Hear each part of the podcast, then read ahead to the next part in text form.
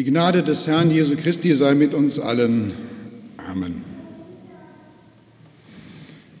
Nicht durch Heer, also durch militärische Dinge oder Kraft eines Menschen soll es geschehen, sondern durch meinen Geist, spricht der Herr Zebaoth. Das ist der Wochenspruch für Pfingsten.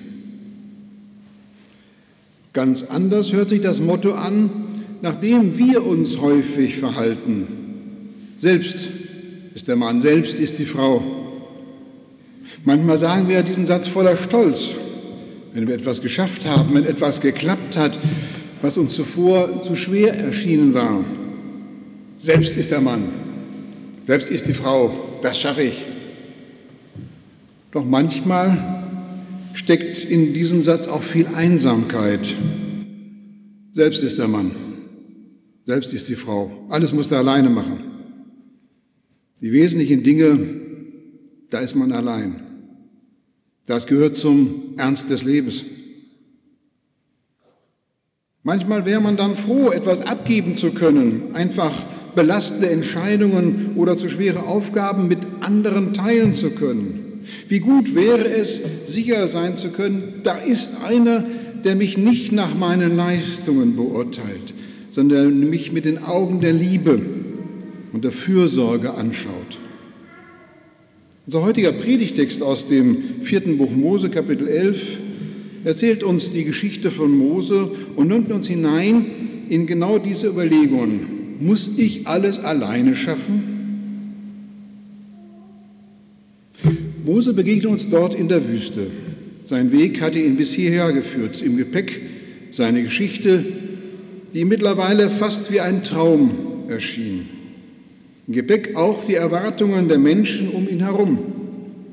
Gingen sie in Richtung einer neuen Heimat oder gingen sie dem Verderben entgegen oder einfach nur ins Nirgendwo?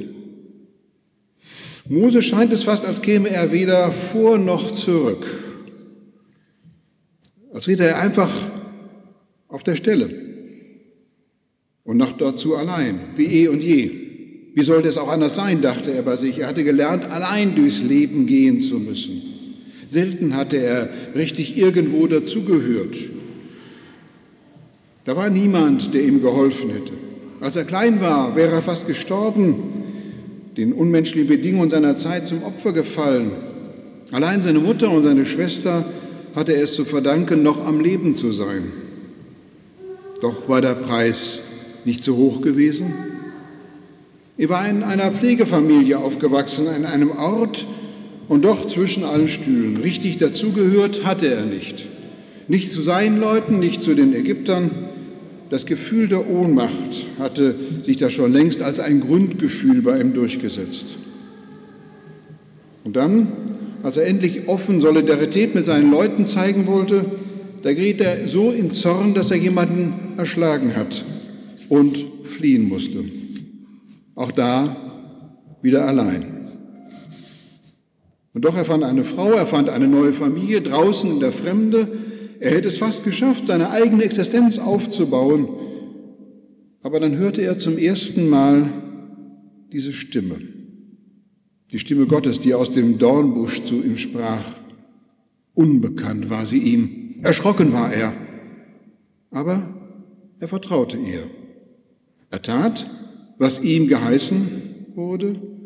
Er begann noch einmal von vorne. Gott würde ihn nicht allein lassen.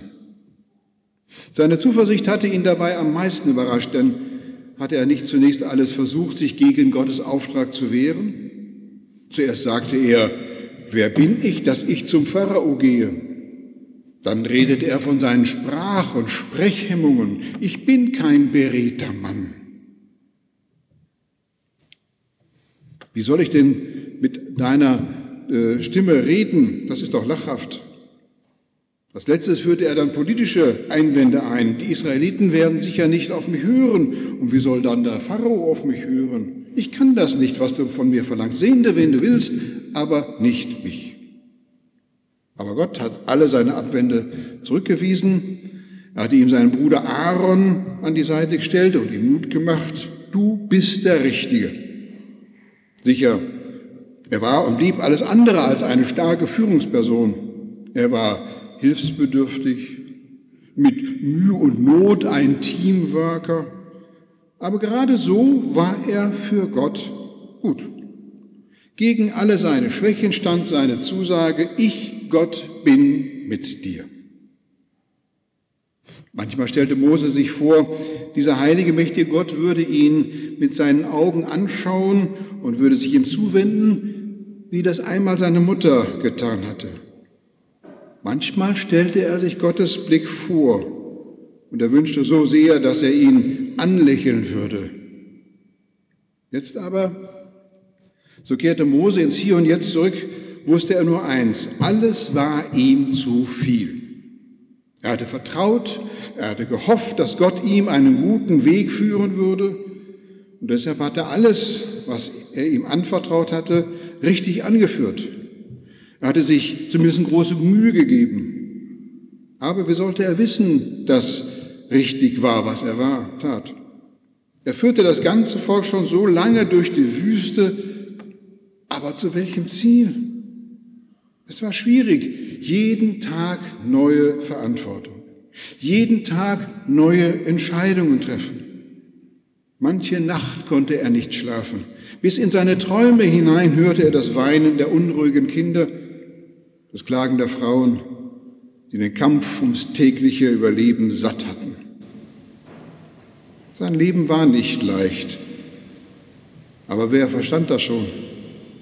Und nun warfen ihm die Menschen um ihn herum vor, falsch entschieden zu haben. Sie gaben ihm die Schuld für die widrigen Lebensbedingungen. Sie begannen, den gemeinsamen Weg zu verfluchen. Statt die Befreiung zu feiern aus Ägypten, trauerten sie dem besseren Leben in Ägypten nach. Statt zu hoffen, schienen sie zu verzweifeln. War er dafür verantwortlich? Mose wollte nicht mehr und er konnte nicht mehr. Er war schließlich nicht aus eigenem Antrieb zum Anführer des Volkes geworden. Er hat es letztlich nie gewollt. Und leise dachte er bei sich, welches Spiel spielt Gott mit mir? Vielleicht braucht er mich nur manchmal und nach getaner Arbeit lässt er mich wieder fallen, ganz so, wie es ihm gefällt. Bin ich eine Puppe? Ob ihm meine Gefühle egal sind? Mose war in seinem Zelt, als er sich mit diesen Gedanken wiederfand, und er, er erschrak über sich selbst. Er dachte plötzlich voller Wehmut an die Stimme Gottes damals, die Stimme, die zu ihm gesagt hatte, ich werde mit dir sein. Aber jetzt war da nur noch Verzweiflung. Warum? Warum, schrie er zu Gott, warum setzt du mir so übel zu? Warum hast du mir die Last dieses ganzen Volkes zugemutet? Ich hatte auf dich gehofft. Ich hatte deine Güte geglaubt. Ich dachte, deine Augen ruhen liebevoll auf mir. Stimmt das vielleicht gar nicht? Und so klagte er zu Gott, ich bin doch nicht die Mutter deines Volkes. Ich war nicht mit diesem Volk schwanger. Ich habe es nicht geboren. Warum sollte ich es versorgen? Das wäre deine Aufgabe, Gott. Du bist Vater und Mutter dieses Volkes. Du musst dich kümmern. Ich kann das Volk nicht allein tragen. Ich kann nicht allein alle Verantwortung übernehmen. Es ist zu schwer für mich. Ich ertrage ihre Schuldzuweisungen nicht. Ich ertrage ihr Jammern nicht. Ich kann nicht mehr. Es wurde still um Mose. Endlich hatte er Worte für seine Verzweiflung gefunden, aber es war auch leer in ihm. Wo war die gütige Stimme Gottes? Wo war sein Ich bin mit dir? Und plötzlich geschah es. Er hörte seine Stimme. Sammle 70 Personen, Menschen, die Autorität haben und die Verantwortung übernehmen können. Und wenn du sie gefunden hast, geht miteinander zum Zelt der Begegnung. Ich werde selbst hinabsteigen zu euch. Ich werde dort mit dir reden und ich werde etwas von dem Geist, der auf dir liegt, nehmen und werde ihn auf die 70 anderen verteilen. So musst du die Last des Volkes nicht mehr alleine tragen. Zuerst, denke ich, erschrak Mose. Gott will mir etwas wegnehmen, ich bin doch schon am Ende. Und wie sollte er die 70 Personen auswählen? Und falls das überhaupt gelingt, wie sollte er ihnen erklären, was passieren soll? Würden sie ihn nicht dann für total verrückt halten? Woher die Kraft nehmen, überhaupt einzugestehen, dass er Hilfe braucht? Doch er spürte, wie gut ihm die Stimme Gottes tat. Er spürte, wie er wieder Kraft bekam, aufzuspielen. Er spürte, Gott will mir nichts wegnehmen, mein Schicksal ist ihm nicht egal. Er hat mir geantwortet, als er schon gar nicht mehr damit gerechnet hatte. Und er machte sich auf folgte dieser verrückten Idee und war überrascht, wie viele Menschen da waren, die ihm zuhörten. Es gab so viele, die ihm keine Vorwürfe machten.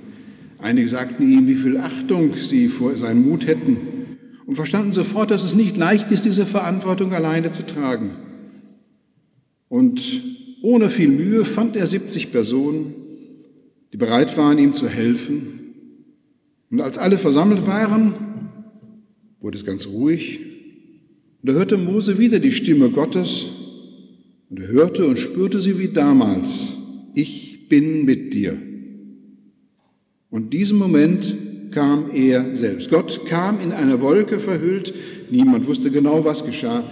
Doch um ihn herum geriet alles in Bewegung, wurde es begeistert, beliebt, beseelt. Es war, als ob sie Gott alle miteinander berührt hätte.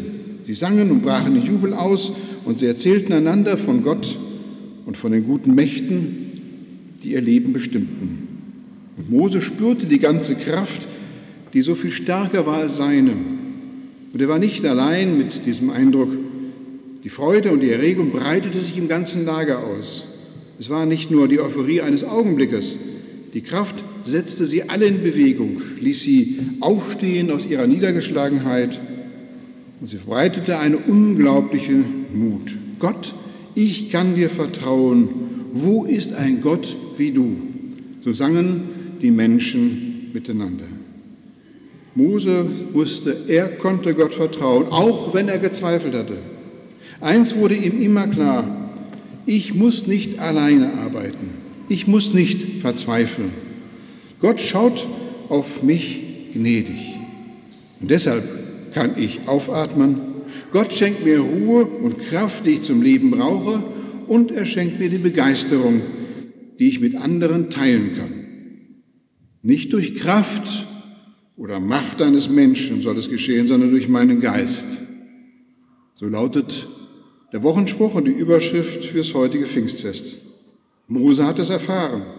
Er hat erlebt, wie ihm Gott aus seiner Verzweiflung herausgeholfen hat. Er hat neuen Mut bekommen. Er konnte aufatmen, durchatmen.